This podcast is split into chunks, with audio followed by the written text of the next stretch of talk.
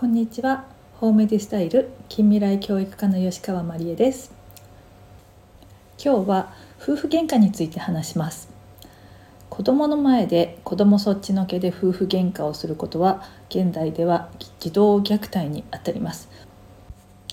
どうして子供の前で喧嘩をしてはいけないのかというとですね例えば私たちも街中ですごい派手な喧嘩を見たりすると、ちょっと恐怖心を感じたりとかやられている方の人を助けてあげられなくて無力感を感じたりすることがあるかと思います。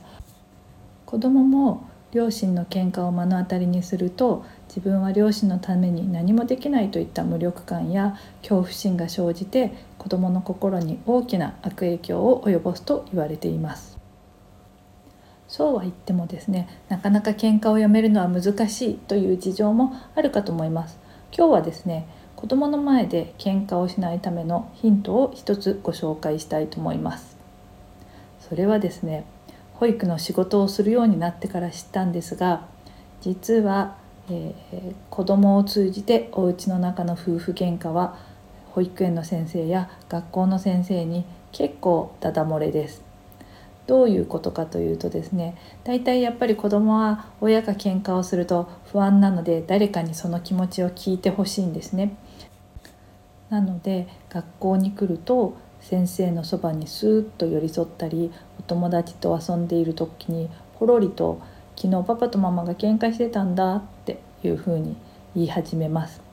すると、えー、他の友達が「えー、うちもだよ」って言って結構親の喧嘩話は子どもたちの間で盛り上がります。中には親の喧嘩を見たことがないというお子さんもいます。安心していただきたいのはほとんどのお子さんがやはり親の喧嘩は見たことがあると言っていますうちのパパとママは怒ると口を聞かなくなっちゃうとかパパがママを泣かしたとかパパが怒って出てっちゃったとか子どもたちは私たちが思う以上に喧嘩の様子をよく見ています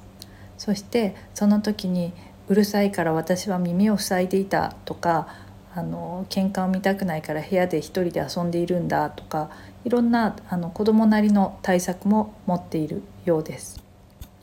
ある時などお父様がお迎えにいらして子供が靴を履いて出てってお父さんを見つけて「パパどうしたの？帰ってきてくれたの？もう出てっちゃって会えないかと思ってた」って言って喜んでいるんですよ。私とお父さんはお互いに目を合わせることができなくて目が宙を泳いでいるという状態だったこともあります。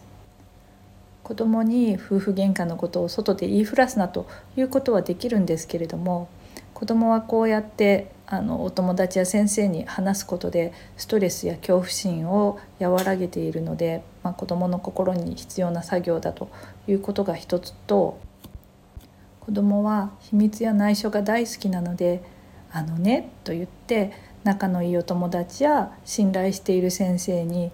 聞かれもしないことを何でも喋ってしまうことがあります。子供の前で喧嘩をしてしまいそうな時は子供を通じて2人の夫婦喧嘩が世間にダダ漏れだということを想像してみてください。私たちもあんまり知りたくないですし皆さんも知られたくないと思いますのでお子さんの前での喧嘩はちょっとだけ我慢した方がいいと思います。どうぞ仲良くお過ごしください。